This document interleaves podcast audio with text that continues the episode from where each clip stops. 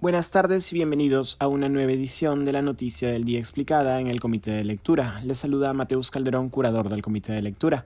La justicia francesa ha acusado por cargos de terrorismo al ultraderechista francés Rémi Delay, quien, según medios locales, habría elaborado un plan para derrocar al gobierno de Emmanuel Macron y hacerse con el poder. Jaime Delay no es un nombre del todo desconocido en el ambiente político francés. El hombre de 55 años, hijo de un exdiputado de ideología centrista, fue deportado desde Malasia en junio pasado, después de que en abril se emitiese una orden de arresto internacional por el caso del secuestro de la menor Mia Montemaggi. La madre de la menor, a quien el Estado francés le había quitado la custodia de su hija, había realizado un pedido público para recuperarla, el mismo que fue respondido por miembros de redes conspiranoicas posicionadas contra el Estado francés y lo que califican de dictadura sanitaria en medio de la pandemia de COVID-19. Delay, según la justicia francesa, instigó y estuvo en coordinación con los secuestradores. Hoy se sabe que además del secuestro, el líder conspiranoico también planeaba un golpe de Estado.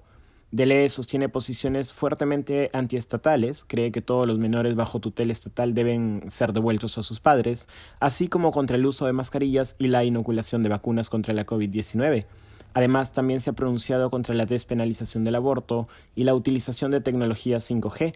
Junto a su esposa, ha escrito un libro en el que se posicionan contra la educación pública y a favor de la docencia en casa.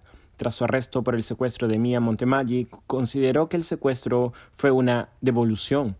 Delay también ha sido vinculado al movimiento Le Renversement, el derrocamiento, y al planeamiento de acciones armadas contra una logia masónica a través del grupo neonazi Honor et Nation, Honor y Nación, vía mensajería encriptada. Hoy se sabe que Delay estaba a la cabeza de la llamada Operación Azur, que contemplaba diversos actos de violencia.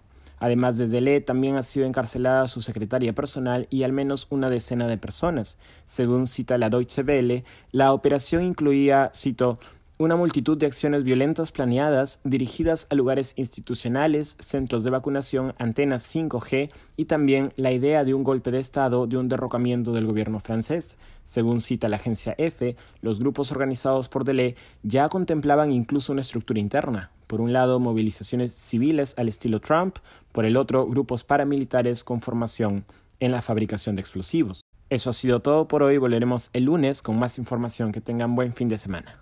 Thank you.